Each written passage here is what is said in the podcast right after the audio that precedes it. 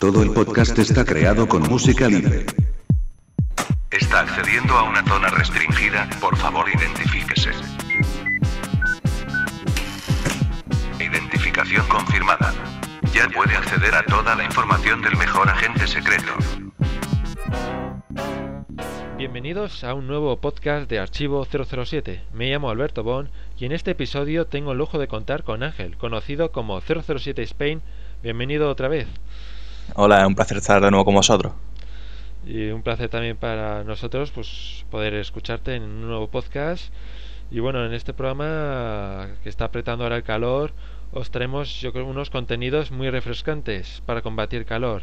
Empezaremos con las opiniones del podcast anterior, acompañadas de las noticias más importantes del mes. Seguiremos con una biografía, Judy Dench, una gran dama, ¿a que sí? Por supuesto, la, la clave de la, de la saga Brosnan y la saga Craig. Sin duda tenía una gran importancia en la saga y hoy la dedicaremos al programa. Y bueno, y de postre pues tendremos un completísimo análisis al videojuego Golden Knight, donde descubriremos si merece la pena, bueno, si merece la, fe- la fama que tiene. ¿No es así? Por supuesto, yo creo que, Bueno, yo vamos creo que la a merece. tener el placer de contar con un experto en videojuegos. ¿Tú no? sí, me ha tocado a mí. Bueno, pues sin más, empecemos con las opiniones del mes. Opiniones en el foro. Y empezamos las opiniones con el santo, que dice, como ya es costumbre, me ha encantado. Decir que Clark es un genio, que cada vez lo hace mejor, puede resultar ya muy repetitivo, pero es que es verdad. Ha sido todo un placer escuchar a aficionadillo, comentando la música de Barry y Arnold. Resumiendo, genial como siempre. El forero Jorge Romero ha opinado. Muy de acuerdo con ustedes. Tomorrow Never Dies es la mejor banda sonora de David Arnold por lejos. Como dice Ramón, estás hecho todo un genio, Alberto. Buenísima la biografía, muy bien aficionadillo, perfecto el debate, muy bueno. Ahora le toca a Q, creo que el 26, a por él. Bueno, como habéis podido oír, en este mes no ha habido muchos comentarios. Yo creo que seguramente ha sido porque el foro ha estado no disponible. Eh, y, y ya que estamos hablando con, del foro y tenemos aquí a uno de sus administradores, Ángel, ¿qué ha pasado con el foro? ¿Ha sido un agente de Spectro, de Spectra, un agente de Quantum o fans de Harry Potter? O espera, ya sé, ha sido la rubia de la publicidad, que es agente de Spectra, de Quantum y fan de Harry Potter, ¿a que sí? Han sido, sí, todo. Se ha, se ha confabulado el, el destino y nos ha, nos ha hecho una jugarretilla, pero Sí. estamos trabajando en, en solucionarlo. Supongo que para, para principios de mes de agosto estará otra vez operativo. Y ¿Cuál, cuál ha sido el problema? habría que renovar el dominio y se nos ha pasado, a nuestros monos informáticos se le ha pasado el, el día y siempre hay errores. La informática no es una ciencia exacta para algunos. Bueno, ¿y cuál va? eh, para entonces, ¿cuándo lo tendremos has dicho? ¿Para principios de agosto? Sí, en principios de agosto debería estar operativo y con una imagen renovada que eh, a ver si le gusta a la gente. Bueno, esperamos que les guste y la base de datos se seguirá conservando, otras conversaciones y todo seguirá intacto, ¿no? Sí, tal cual estaba al último día de funcionamiento, todo seguirá igual. Bueno, pues esperemos tener pronto ese foro, que yo por lo menos le tengo muchas ganas y por lo que está viendo tanto en Facebook y en otros sitios, la gente está ansiosa de seguir eh, participando en el foro. Pero bueno, mientras recordad que podéis enviarnos vuestras opiniones de este podcast, sugerencias o cualquier cosa, que las valoramos mucho y os pedimos que nos la hagáis conocer de cualquier forma, tanto sean buenas como malas. Ángel, ¿y cómo pueden contactar con nosotros? Pueden contactar tanto por correo electrónico a, a, a podcast.archivo007.com o por Facebook en la página de Archivo 007. Bueno, si quieren también nos pueden enviar por señales de humo las opiniones, otras cosas que las entendamos. ¿No es así?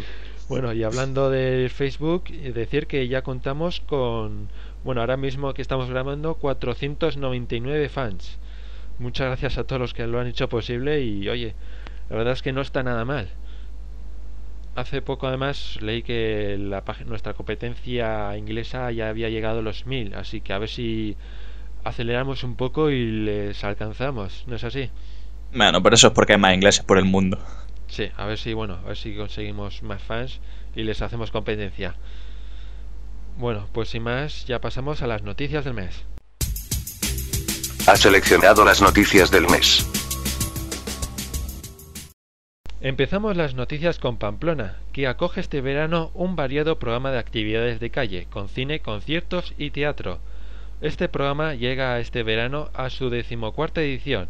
El, primero, el primer año participaron en él 5.763 pamploneses y el pasado 2009 los asistentes llegaron a los 57.600, según ha informado el Ayuntamiento de Pamplona en una nota. Entre las muchas actividades se encuentra la proyección de Quantum Solar. La entrada es gratuita, aunque cuando se realice en el interior del Cibibos habrá que recoger invitación previamente. Las invitaciones se entregarán desde una hora antes de la actividad con un máximo de dos por persona. Pues yo creo que nunca se puede perder una la oportunidad de ver una película de 007 en el cine y si es en este caso yo creo que aún, aún más, ya que además de ser gratis, pues se puede disfrutar del buen tiempo de esta época del año. Sin duda yo creo que es una buena manera de pasar una noche de verano. ¿Qué opinas?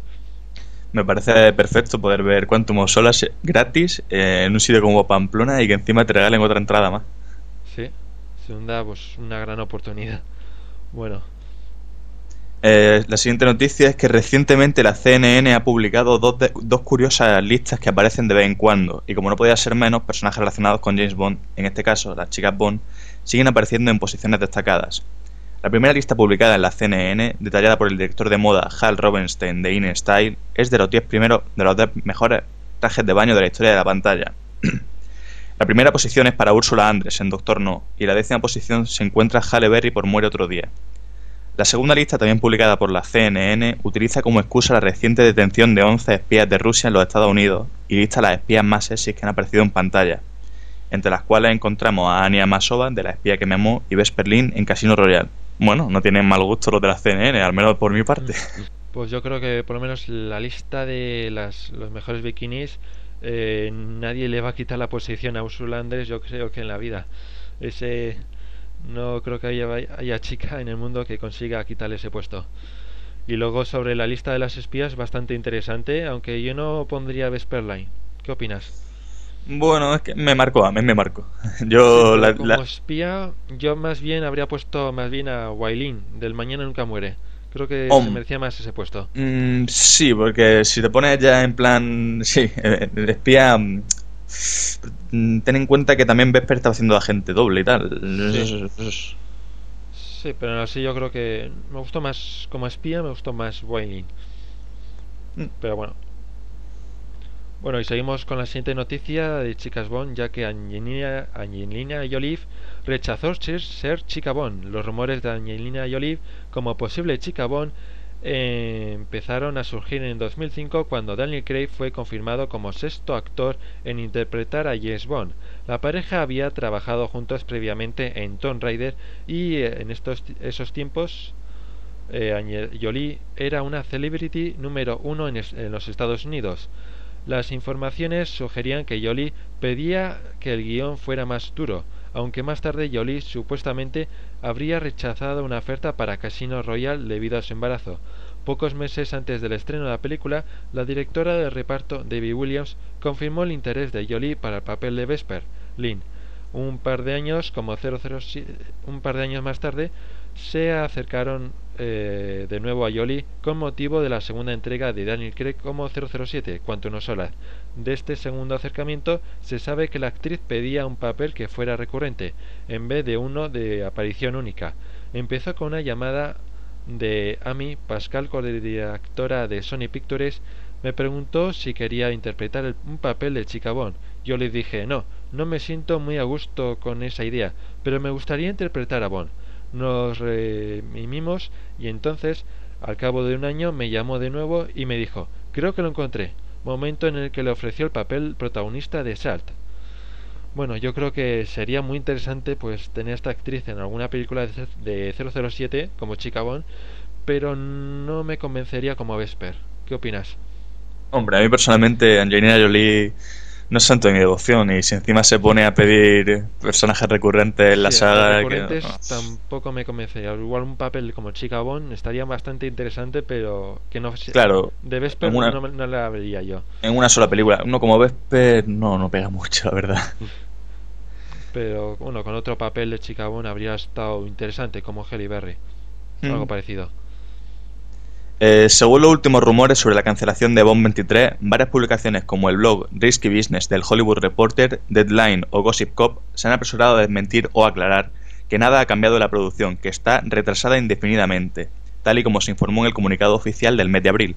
Está claro que el desarrollo de la película se reanudará cuando la MGM, la Metro Goldwyn Mayer, vuelva a ser viable. Hasta el momento toca esperar. Bueno, habrá que esperar hasta el, espero, el 50 aniversario, el 2012, porque en el 2011 empiezan las cosas ya a estar un poco cogidas para que salga ese año. Bueno, por lo menos no es una mala noticia de que se cancela, como decían algunos periódicos. Así que bueno, no es una mala noticia, pero tampoco es buena. Así que bueno, como has dicho, esperar. Y la siguiente noticia también habla un poco sobre el asunto de Bond 23, ya que tras una entrevista de IGN UC que ha realizado el productor del film, Michael G. el cual confía en hacer la película en breve.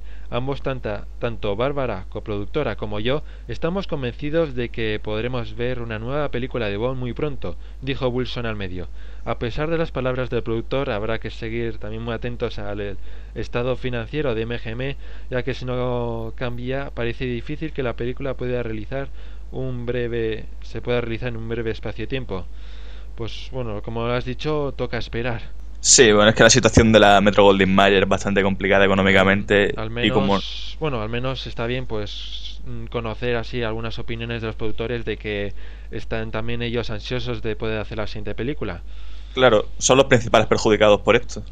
Eh, el mando dedicado a GoldenEye para Wii podría costar 70 dólares. GameStop lista el periférico dedicado a, este, a ese precio, aunque no especifican si viene solo o con el juego. El anuncio de GoldenEye en exclusiva para Wii fue uno de los bombazos de este pasado de 3.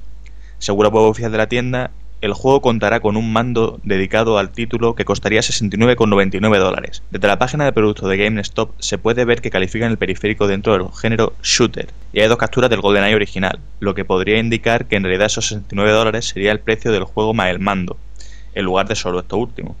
Seguiremos atentos a confirmación por parte de Activision, desarrolladora de James Bond GoldenEye Controller, para nuevas noticias al respecto. Bueno, a ver qué tal sale. Yo no he podido todavía ver una imagen del, de dicho mando. Pero vamos, si, si viene con GoldenEye sería perfecto, un pack perfecto. Pues sí, la verdad es que, bueno, sí que se muestra por internet varias imágenes de cómo va a ser el mando. El mando está bastante chulo. Y luego el mando clásico, pues va a ser una, bueno, va a ser como el normal, pero eh, bañado en oro. Bueno, pintura de oro. y bueno, la verdad es que es una buena oportunidad, pues, de hacerse con una pistola para la Wii, si no la tenéis. Y una, una buena oportunidad de conseguir esta edición. Y seguimos hablando de GoldenEye, ya que sin duda el remake de GoldenEye está siendo una de las esas cosas que ha despertado la chispa interior de muchos jugadores que se pasaron tantas horas jugando a la versión de Nintendo 64. Julian Wildon, miembro de Activision, ha comentado que a ellos les gustaría ver una versión de GoldenEye para Nintendo 3DS, sobre todo después de probar la consola y ver todas las capacidades que ofrece. La cuestión es que para finales de ese, este mismo año sale una versión para DS, así que por el momento no, tienes, no tienen planes de lanzar el juego también para 3DS, aunque dicen que si Nintendo les echa un cable podría ser muy posible. Si lo miramos desde ese modo, pienso que a nosotros nos gustaría pensar que GoldenEye puede llegar a Nintendo 3DS. Hoy hablamos de la versión de Wii, pero si usted estuvo en el 3 E3 y usted jugó a, eh, y usted jugó con 3DS, sabe que es un gran hardware y nos gustaría ver el juego ahí, pero no sabemos nada. No hay ningún proyecto sobre esa posibilidad. Pienso que si Nintendo se acercase a nosotros lo tendríamos en cuenta. Pues para los que hemos podido ver imágenes de esta consola, la Nintendo 3DS, la verdad es que lo gráficamente es muy espectacular. Incluso podría decirse que supera a la Wii y a la PlayStation 2 gráficamente. Y además incluyendo la capacidad esta del, del 3D, sería un GoldenEye un fantástico juego para estrenar la consola. ¿Qué opinas? A mí me parece una, una consola muy interesante, pero vistas las conversiones que hacen de juegos a portátiles, eh, tengo mi reticencia. Bueno, esto no sé si hará ser una conversión, pero bueno, yo creo que ya que bueno no se ha mostrado ninguna imagen, mm, confío en que pueda ser la versión Nintendo DS más fiel al, a la de la Wii. ¿Qué opinas? Pues que ojalá tenga razón. que podamos ver un juego muy interesante en la 3DS para su estreno. Y además, teniendo en cuenta la potencia que tiene Wii, pues estaría muy bien pues poder ver poder ver ahí el juego que incluso podía lucir incluso mejor que en Wii. Y en 3D. Bueno, seguimos hablando de videojuegos, ¿no? Sí, porque Activision ha confirmado otro videojuego más, James Bond, James Bond Bloodstone, que aparecerá en PC, Xbox 360, PlayStation 3 y Nintendo DS. Tras diversos rumores sobre el título del juego que estaba preparando Bizarre Creations para Activision, la compañía ha confirmado hoy que el título finalmente se llamará James Bond 007 Bloodstone y que aparecerá para las plataformas que ya hemos comentado antes en una fecha aún por confirmar. Bloodstone será una aventura de acción en tercera persona, al igual que otros títulos de la saga como Todo o Nada para PlayStation 2 o Desde Rusia con Amor para la misma plataforma, y girará en torno a una conspiración internacional y la velocidad y las persecuciones tendrán una gran importancia, aunque el productor de James Bond 007 Bloodstone, Nick Davis, ha comentado, en términos de jugabilidad hay entre un 5 o 10% de conducción. Reconoce sin embargo que será una de las partes más espectaculares. La conducción es una pequeña parte del juego, pero una gran experiencia es muy explosiva y excitante, dice. Por otro lado, sitúa cerca del 10-20% del espionaje y el sigilo. En cuanto al combate cuerpo a cuerpo y a los tiroteos, puede hacerlo en cualquier momento. La mayoría del juego es en tercera persona y con escenarios de cobertura y combate. La versión anglosajona del juego, el doblaje de los personajes correrá a cargo de sus correspondientes intérpretes de la vida real, por lo que podremos contar con las voces de Daniel Craig como James Bond y Judy Dench como M. El tema principal del juego será compuesto por Dave Stewart, miembro de Eurism, e interpretado por Josh Stone. Bueno, la verdad es que por lo poco que hemos visto del juego hasta ahora, creo que es bastante espectacular. Una, una, como una especie de continuación de todo o nada en, en cuanto a jugabilidad, si habéis podido jugarlo. Y el tema principal también lo hemos podido escuchar y es, bastante bonito, es bastante interesante la introducción. Sí, yo por lo menos, bueno, primero el tráiler, es que el tráiler me gustó mucho. Si no lo he visto 50 veces el tráiler, ya te, puedo decir que no lo he visto ninguna. Eh, luego, como has dicho, la canción, que ha salido también los títulos de crédito, me recuerda mucho a Silly Basay. ¿Te pasa a ti lo mismo? Mm, sí, la verdad es que si ahora que lo dices, la voz es bastante, bastante parecida. Yo creo que han intentado buscar ese tono para los fans y bueno, decepciona un poco igual, puede decepcionar un poco que la conducción solo sea del 5 al 10% del, de las misiones. Aún así yo creo que espero que se compense con el multijugador que de 16 personas que poder echar unas batallas con los coches que puede ser muy interesante. Bueno, a ver, a ver cómo consiguen. Primero, a ver cómo funciona el juego eh, sin, sin, online y luego ya veremos el online qué tal les sale. Bueno, luego también eh, mm, dejar claro que eh, cuando se confirmó el juego apareció en la página 007.com una carátula de este juego para Wii. Pero después ya lo han retirado y ya me han confirmado de Activision que no va a salir para Wii. Simple, Así que los de Wish, bueno, se tendrán que conformar por ahora con el Golden Knight. Que no es poco. Que no es poco. bueno, y sin más, pues pasamos a las novedades de Archivo 007, pero antes escuchemos la promo. ¡No! ¡No funciona el foro! Llamaré al servicio técnico de Archivo 007. A ver qué me dicen.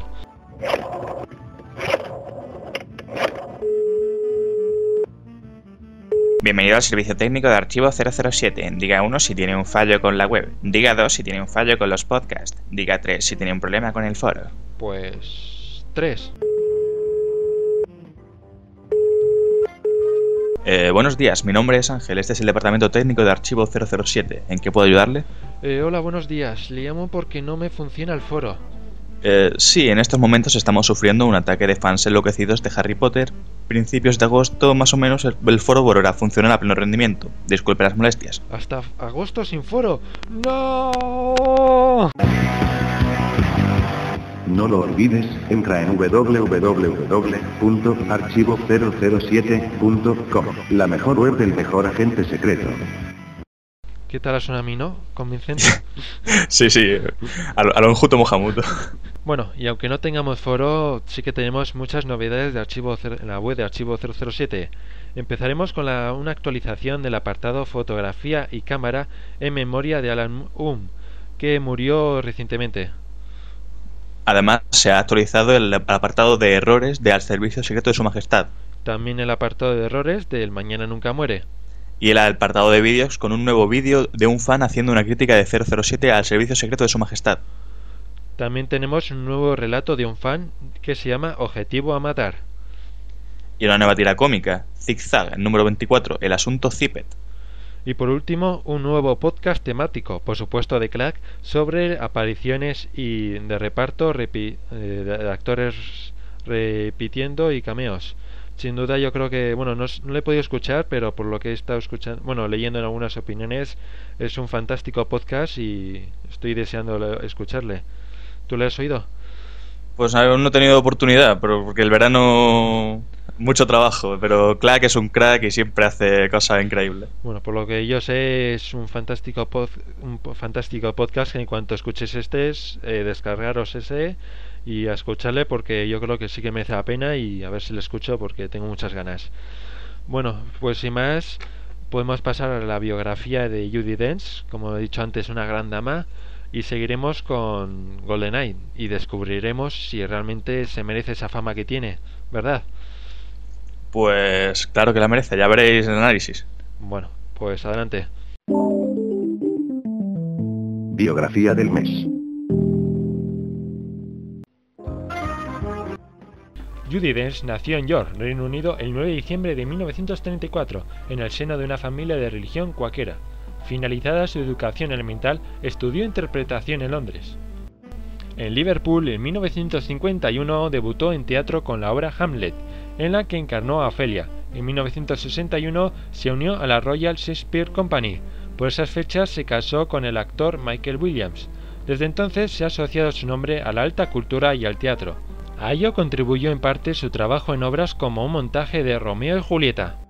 En 1965 ganó su primer premio cinematográfico BAFTA por 4 de la mañana, aunque siempre optó por su preferencia hacia el teatro. Cuatro años después logró su mayor éxito de público en Cabaret. En 1985 dirigió la versión teatral de Mucho ruido y pocas nueces. Mientras la obra se mantuvo en cartel, Judy Dench rodó la película Becerbi, Doce meses después, James Ivory le asignaría su primer papel importante en el mundo del cine, el de la escritora que traicionaba los secretos que le confiaba a una amiga en una habitación con vistas, que le supuso su segundo BAFTA. En 1988, como reconocimiento a su carrera, la reina Isabel II le otorgó el título de Dama del Imperio Británico, razón por la cual su nombre se acompaña del tratamiento Dam en las reseñas oficiales. Su carrera cinematográfica empezó con pequeños papeles en sus adaptaciones de William Shakespeare, Enrique V y Hamlet. Empezó su andadura en la saga Bond cuando Pierce Brosnan, entonces protagonista de la saga James Bond, pensó en convertir a M, el jefe del servicio de inteligencia británico, en una mujer. Este cambio se introdujo en la película Golden Knight. Judy Dench fue su primera elección para tal papel, ya que Brosnan consideró que podía dotar el personaje de cierto autoritarismo, Posteriormente, Des ha repetido el papel en El Mañana Nunca Muere, El Mundo Nunca es Suficiente y Muere Otro Día, donde M considera a James Bond un anacronismo viviente, un despojo de la Guerra Fría, inútil en un mundo en expansión. También aparece Dent en Casino Royale junto a Daniel Craig como nuevo James Bond, así como en Cuanto no Solaz, la última película de la saga hasta el momento. También puso voz en los videojuegos Todo Nada, GoldenEye, Agente Corrupto y Quantum no Solaz. Con todo, el reconocimiento de la industria americana le llegó con su majestad Mr. Brown, donde encarnó a una reina Victoria de Inglaterra asolada por la viudez y que volvía a sonreír gracias a Mr. Brown. El papel le supuso una candidatura a los Oscars y al Globo de Oro a la mejor actriz dramática, entre otras distinciones. El realizador del film, John Madden, volvió a contar con ella para Sin Spinning Love, en la que Judy Dench se vio obligada a ponerse una horrible dentadura postiza. Judy Dench obtuvo el Oscar a la mejor actriz de reparto por su papel con solo 8 minutos en pantalla. El desfile de nominaciones siguió con otra nominación a mejor actriz de reparto por su papel en La Dulce Chocolate. En 2001, además, Judy Dench volvió a optar al Oscar como mejor actriz por su portentosa recreación de Iris Murdoch en el film de Iris. Y cuatro años más tarde ha vuelto a ser nominada a mejor actriz principal en Mr. Henderson Presenta, sin duda una carrera plagada de éxitos. Judy Dench ha trabajado en cine, en teatro como actriz y directora, televisión, videojuegos y es escritora del libro Shakespeare para Dummies. Y ha sido nominada en varias ocasiones en los premios Oscar, Globo de Oro, BAFTA, Sindicato de Actores, Premios Satélite, Emmy y Tony. Desde Archivo 007 le dedicamos este podcast por su trabajo en la saga.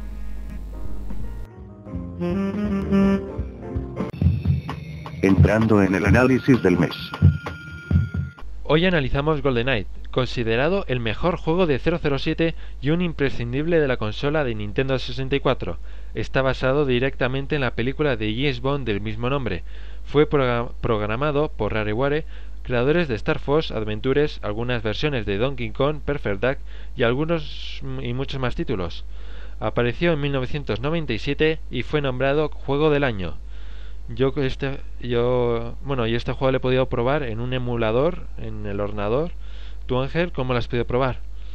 Eh, yo tuve la suerte de poder jugarlo en la Nintendo 64 y tengo que decir que jugando jugarlo con el mando propio de la consola es una gran experiencia. Ya luego comentaremos la jugabilidad y todo eso. Qué envidia. Bueno, para empezar, pues analizaremos este juego hablando de una parte fundamental, por lo menos para mí, que es la historia. ¿Se puede comparar el guion con el juego de 007 para ColecoVision que analizamos hace unos meses? Bueno, sin duda aquí mejora mucho respecto a todos los juegos anteriores de 007. En GoldenEye obviamente tomamos el papel de Bond, James Bond, y tenemos que luchar contra los malvados planes de, tal como en la película, Alex Trevelyan 006. El juego se divide en 18 misiones inspiradas tanto en la película como misiones inventadas donde vemos a Bond en situaciones como Severnaya o el rescate de unos cautivos en una fragata en Monte Carlo. ¿Y esa es la historia? ¿Qué misiones vamos a tener más o menos? Pues sigue en el hilo de la película. Se empieza desde la, desde la presa y se continúa siguiendo el hilo, ya te digo. Y aparte tienes lo que, como, como, como hemos comentado antes, eh, situaciones en las que no influye Bond en la película, pero se aparece como el secuestro de los rehenes en Severnaria. Tenemos que infiltrarnos en, en la estación de satélite GoldenEye. Y luego también tenemos, por ejemplo, la, la misión donde Bond iba con el tanque por las calles de San Petersburgo. está, muy bien recreada en, la, en el juego. Sí, la verdad es que las misiones están muy bien y sobre todo está curioso, pues por ejemplo, que te cuentan un poco más que en la película, poniendo, por ejemplo, cómo llegó 007 eh, a la presa o misiones de que hizo años atrás, por ejemplo, como has dicho, infiltrándose en Severnaya para robarnos datos. Mm. Está muy muy interesantes esas misiones y complementan a la película bastante bien. Y la sigue muy fiel, sin modificar, bueno, prácticamente es casi lo mismo. Bueno, y seguimos ahora con los gráficos. Una vez que ya nos hemos enterado de cuál es nuestra misión, ¿qué tal fueron los gráficos teniendo en cuenta que es un juego de 1997? Pues hay que reconocer que para ser el año 97 y los primeros años de vida de la Nintendo 64, la carga poligonal tanto de los personajes como de los escenarios es muy buena. O sea, tienen mucho detalle y a lo que ayuda en unas texturas bastante cuidadas. Eh, además, los efectos gráficos como los agujeros de bala en las paredes o el, zoom al apuntar con mira telescópica, los enemigos que puedan morir de varias maneras dependiendo de los impactos eh, en las zonas del cuerpo, la física del juego está todo muy muy cuidado. Son, tiene muchas animaciones, explosiones. Lo que es una película de Bond muy bien recreado porque es la primera aventura en 3D que pudimos ver de, Bond y creo que cumple de sobra con todo lo que se pedía. Sí, la verdad es que gráficamente, como dices, es muy espectacular. Yo creo que ya es uno de los motores más potentes de esta consola y esta compañía Rare pues consiguió una parte de este es unos juegos muy buenos y bien lo demuestra en este. Gráficamente, pues como has dicho, luego los personajes la verdad es que sí que se parecían bastante a los de las películas, tanto Brosnan como los demás actores se les podía identificar bastante bien. Bueno, luego seguimos también con la jugabilidad. Que, ¿Cómo podemos controlar al mejor agente secreto? Bueno, pues el juego se trata de un, juego de disparos en primera persona, con lo cual estamos mirando desde la perspectiva de nuestro personaje. Mm. Y fue el primero en incorporar un sistema de control basado en un joystick. Mm, y el tiene la Nintendo 64 tiene la peculiaridad de que el mando tiene un gatillo de atrás. Con lo cual era como si estuviese llevando el personaje y una pistola a la mano a la vez. Eh, uno de los puntos negativos por cierto es que no, no se puede saltar. Es curioso que a, veces el personaje de Bond se quede trabado junto a una pequeña escalera o un pequeño obstáculo que diga hombre pero puedes saltarlo sabes no no te va a pasar nada pero el luego para Perfect Dark sí pudieron que una especie de secuela del con el motor del juego sí, podía el, personaje bajar obstáculos pero en GoldenEye en cuanto llega a un, a un obstáculo no, no te puedes mover. No podía saltar el pobre. Que va es muy rara esa parte no sé por qué la decidieron hacer así Bueno, yo este, la jugabilidad, pues lo pude jugar en el ordenador con emulador, como te he dicho, y lo conecté pues con un mando de Xbox, curiosamente, y la verdad es que, bueno, jugablemente sí que estuve, tenía muy buen control, por lo menos con los, los botones que puse, y sí que pude jugar bastante bien. Así que por lo menos no tengo ninguna pega respecto yo de esa, de este punto. Además hay que destacar que el juego, que como en todos los típicos juegos de James Bond, te da a elegir entre poder acceder a las misiones de manera bestia, es decir, disparando todo lo que se mueve con el bazooka o con el arma que quieras, o poder hacerlo en, infiltración, que claro, en modo infiltración para ello las, se incluye la opción de poner silenciador en algunas pistolas. Bueno, también hay que destacar un poco los niveles de dificultad, ya que no, no simplemente aumentan la puntería de los enemigos, ¿no? La aumentan bastante. pues el, eh, lo bueno que tiene el juego, como has comentado, son los niveles de dificultad. En principio se dispone de, de tres, si no recuerdo mal. Y en, el, en los más complicados van aumentando el número de objetivos que tienes que realizar, siendo además bastante más complicados. Y como dices, los impactos de bala te reducen mucha más vida. Y en general es bastante más complicado. Los, los niveles en Agente 007 te dan la opción de desbloquear eh, escenarios adicionales al final del juego pero es muy, muy exigente el, el nivel de dificultad. Que no te lo pasas en una tarde, este juego. de seguro que no. Sin duda, este es uno de los juegos que hay que dedicarles muchas horas para llegar al completar al 100%. Y luego también disponemos de muchas armas para el juego, ¿no es así? Sí, un total de 24 armas entre las cuales podemos encontrar desde la típica P99 de Bond hasta, por ejemplo, fusiles, bazookas, toda, todo tipo de variedad de, de minas, minas a control remoto, minas por proximidad. Está muy bien, por ejemplo, las minas que aparecen en el GoldenEye, que son calcadas, que tienes que usar para explotar sí, la, los, tanques de combustible. Efectivamente. Como la película. Bueno, y seguimos hablando de un aspecto también muy importante para los que, para los que les gustan los multijugadores. Eh, que si nos la campaña es estupenda, yo creo que multijugador yo creo que aún es más, es mejor incluso. ¿Qué nos puedes eh, contar de él? Yo creo que sin duda alguna es uno de los primeros juegos que, que definió el multijugador en, a pantalla partida en cuatro jugadores, porque hasta entonces yo creo que no se había visto realmente, pero al menos yo no, no recuerdo haberlo visto así. Y sin duda alguna también es de lo que más recuerdan los, los fans del, del juego, porque ofrecía una, una, unas posibilidades infinitas, tenía un montón de, de personajes, un montón de escenarios, modos de juego.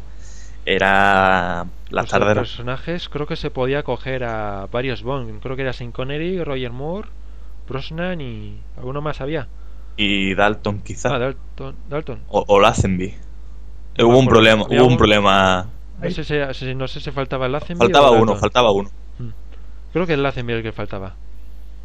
Sí, quizá.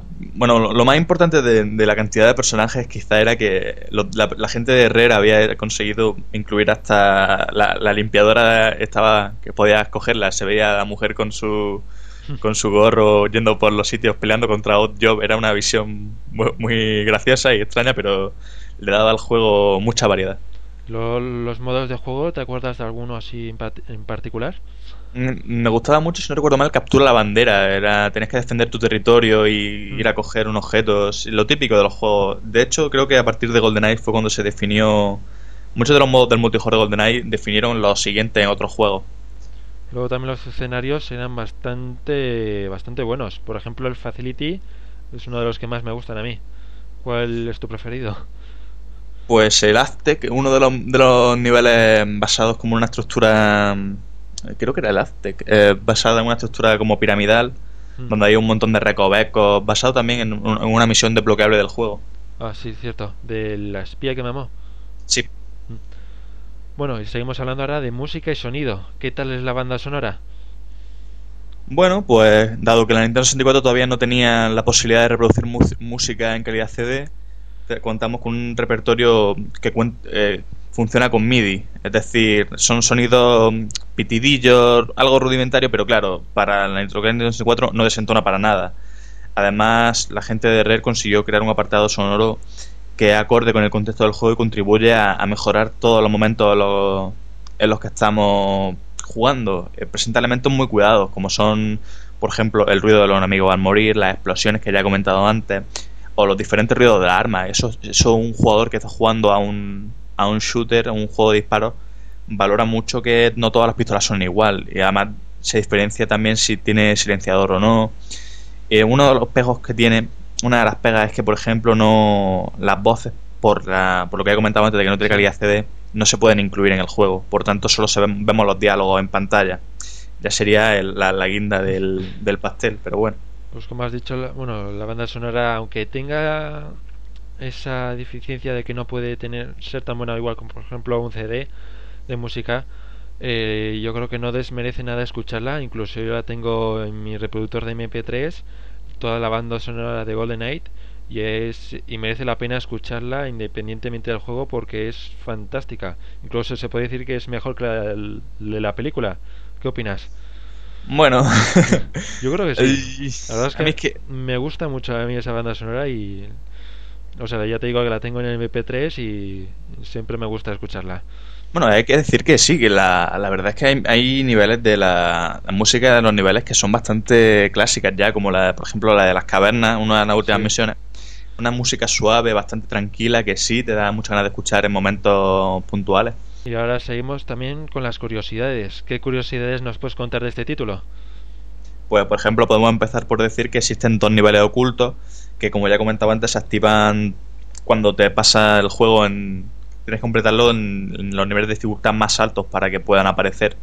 La primera es Aztec Complex, que está parcialmente basada en la película Moonraker y se activa cuando lo, te pasa el juego en, la en las- en el segundo nivel de dificultad Secret Agent. Y en la segunda, Egyptian toma elementos de la película del hombre de la pistola de oro, incluyendo el, al varón Samedi de, de Vive y deja morir. Y eh, se, se activaba cuando te pasaba el juego, si no recuerdo mal, en Agente 00. Bueno, que hay que dedicarle unas cuantas orillas para conseguir eso. Sí, no son extras fáciles, la verdad, son bastante complicados. Bueno, y uno de, los puntos más curiosos del juego es que lo- los trucos, aparte de poder activarse por infinitas combinaciones de botones, eh, Rare incluyó un sistema muy interesante en respecto al jugador, en el cual algunos trucos se activan si te pasas una determinada misión en un determinado tiempo, bastante pequeño a veces, en un determinado también nivel de dificultad. Son pequeños incentivos para el jugador bastante interesantes. No, pues mira, no está nada mal. ¿Qué más? Pues ya, como tú has comentado antes, este juego se puede disfrutar de, de distintas moda- formas de actualidad. Mm. La más común es el emulador con PC, en el que es recomendable usar un mando como tú, eh, que usa el de Xbox 360. Sí. Y también aconsejamos el, el emulador Play 64 si no disponéis, si no disponéis de una consola Nintendo 64, en el que también se puede jugar a pantalla partida hasta con cuatro mandos, como en la propia consola, o el emulador Mupen 64K, el cual además permite jugar online también hasta cuatro personas. Hay que decir que los servidores de, de- del Mupen tienen lag, así que la experiencia de juego varía un poco. Sí, la verdad es que bueno, el- yo he podido jugar el juego en la campaña en el Play 64 y recomiendo que bueno, yo juego con el mando de Xbox, pero con cualquier otro mando que tengáis que podáis conectar al ordenador eh, funciona perfectamente.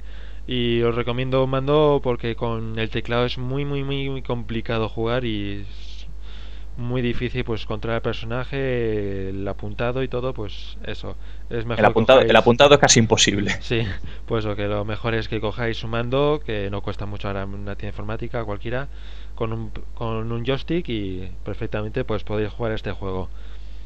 Y luego, como has dicho, el para jugar al multijugador, el, el Mupen 64K, es ba- los servidores ahora mismo son bastante malos y al menos igual, por ejemplo, pues puede estar bien para jugar en, en una red local. Por ejemplo, ahí Mm. pues no habría mucho lag pero por lo demás es muy muy desesperante pues poder jugar porque va muy lento a veces las partidas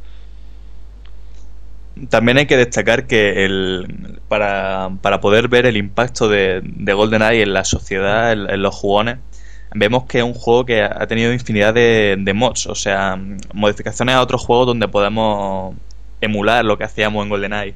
Uno de los más famosos, sin duda alguna, eh, es el GoldenEye Source, que dispone del motor gráfico del Half-Life 2, que es bastante potente y proporciona un multijugador online que respete y mejore el original. O sea, a partir de Half-Life 2 han incluido las texturas y las situaciones de GoldenEye y han recreado el modo multijugador con, en Half-Life Source. Yo lo recomiendo porque he podido probarlo y me parece una experiencia muy cercana a la original.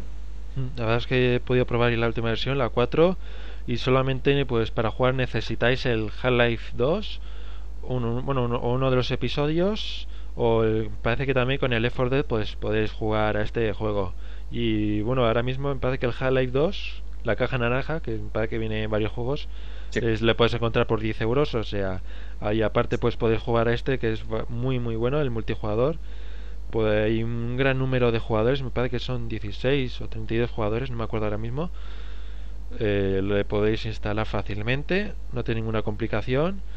Y el multijugador incluso es muy fiel al original, incluso no tienes la mirilla de apuntado que suelen tener casi todos los juegos, lo cual dificulta mucho poder matar a la gente. Y bueno, os lo recomiendo y además, la, como has dicho, los gráficos respetan mucho al original. Ya que, por ejemplo, el de la Wii me parece a mí que no le respeta tanto. ¿Qué opinas? ¿En? ¿En? en, en el nuevo que van a sacar de Wii, pues no lo respetan tanto. Sí, bueno, pero es que se supone, hombre, como una especie de reinterpretación de las películas, van a poner situaciones distintas y tal, y Pues- las comparativas... Bueno, ¿Eh? una cosa del Source también que quería recalcar es la cantidad de mapas que tiene. Por ejemplo, Sí. del Facility me parece que tiene tres versiones diferentes. Cosa Pero que el- mal. Es lo bueno de que los fans trabajen para el para mejorar el mod, que hacen Sí. distintas versiones, cada cual según le da a entender al el- propio, ju- al lo propio que no me ha gustado es el personaje de Obiop que han hecho. Me parece muy feo. No sé, no, bueno, no sé, no me gusta. Pero el Bueno. resto sí que es bastante bueno. Todos los personajes están muy bien conseguidos. un pequeño fallo. Sí, un pequeño fallo. Luego las explosiones también. Hay, hay pocas cosas que explotan, pero las cosas. Que, hay unos bidones que explotan al estilo del videojuego de la Nintendo 64, que el fuego era muy peculiar. ¿No es así? Sí, el juego de la Nintendo 64 era pequeño sprite en 2D. Estaba recursos que se utilizaban en aquella época y no consumiesen mucho mucho potencial de la consola. pero estaba muy bien conseguido el fuego. Sí, aún, y es bastante, espectacular. Muy curioso. Bueno, lo que está claro es que nadie se puede quedar sin jugar este juego. ¿No es Mm, así? Sin duda alguna, sin duda alguna. Tienen como poco que probarlo. Bueno, y para más información, ¿dónde podemos, dónde podemos encontrar? ¿Dónde? Pues obviamente podemos ir al foro cuando vuelva a estar en servicio, que ahora mismo está de vacaciones forzadas. O, por ejemplo, en las webs eh, www.goldeneyeforever.com o, por ejemplo, una web de un amigo mío, eh, mundorare.com. Bueno, pues intentaré a ver si la visitáis. Y oye, a ver si estaría bien, por ejemplo, en el foro, pues próximamente hacer algún clan para jugar en el Golden Eye Source, que debe estar muy bien. Y Luego voluntarios cuando- no, van a, no van a faltar.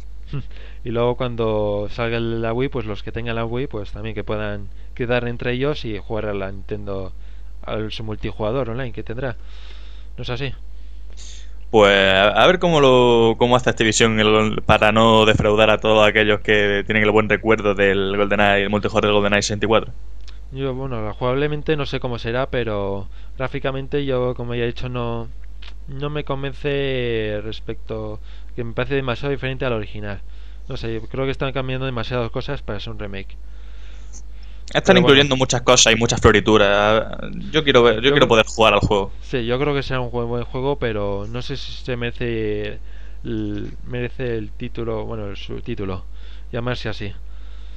Veremos. Bueno, Veremos, tendrá que demostrarlo. De veremos momen- lo que De sí. momento, la- las opiniones que vienen de la Gamescom y de la E3 son que el juego es muy, son muy positivas. Sí. Que el juego vive las expectativas que ha generado. Bueno, veremos a ver lo que pasa en noviembre, si la gente está contenta o no. Yo creo que al menos sí que será un buen juego. Lo que no sé, estoy tan seguro es si será un buen remake. Bueno, antes de nada, la opinión final. ¿Qué, qué nota le das? Mm, Debería darle un 10 y le voy a dar un 10 porque es uno de los juegos que quizá con más cariño recuerdo de la Nintendo 64. Sí. El, primer juego al que pude jugar de, de Bond, luego ya más adelante jugué al- a, los de Mega Drive, a los antiguos y a los posteriores obviamente.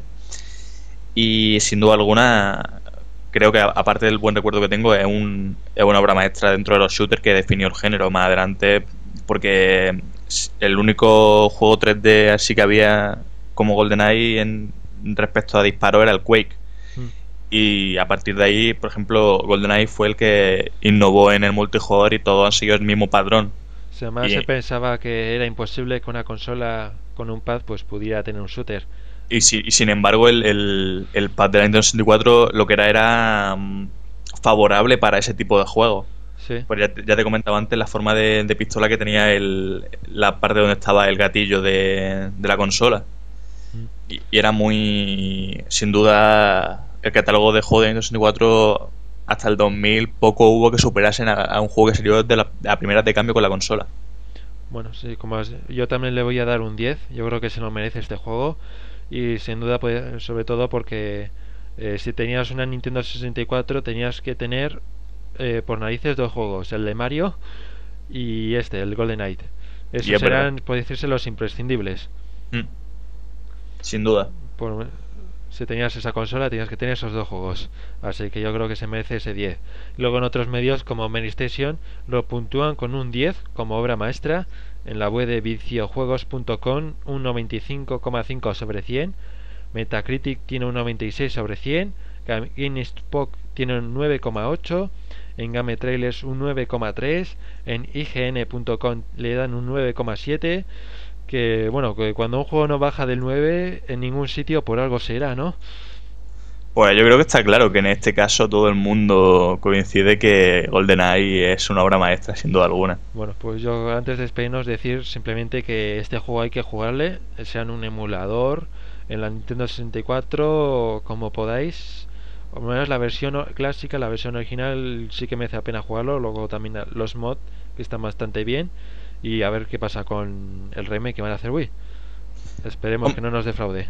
Hombre, a mí me da pena que no se pudiera salir al final por el conflicto entre Microsoft y Nintendo, Sí. la ver- el remake en HD, en alta definición del juego para 360 y para Wii. Pero bueno, La verdad es que bueno, yo he podido eh, jugar a un otro remake que han hecho de Nintendo 64 que es el Perfect Dark, que se podría decir que es la secuela espiritual de Golden Age Sí. y la verdad es que Rare ha conseguido ahí un remake muy bueno porque han mejorado las texturas sin sí, como he dicho antes, eh, respetando al original perfectamente.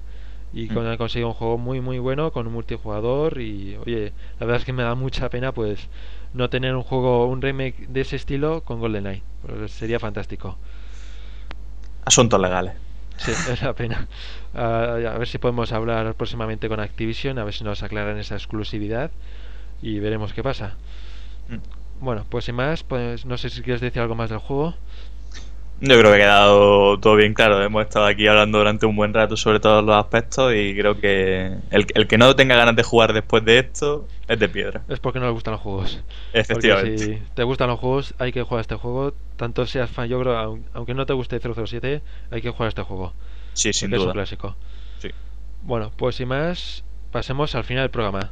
En 2010, pásate al podcasting. Buenos días, buenas tardes y buenas noches. Esto es 00 Podcast. Bienvenidos y bienvenidas una vez más al Estado de la Mar, este audio intimidante, este podcast. Let freedom ring. Pasa, pásate al podcasting. En 2010, 2010. Radio Podcast Brillante. Radio de podcast.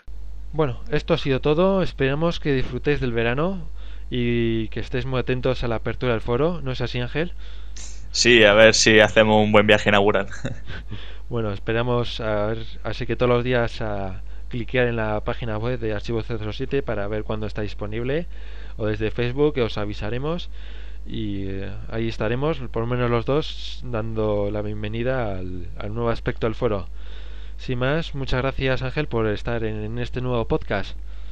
De nada, hombre, es un placer estar con vosotros, como digo siempre. Bueno, pues en el próximo podcast vendrá Clack más y mejor. Adiós. Hasta luego. Cerrando sesión. Sesión cerrada.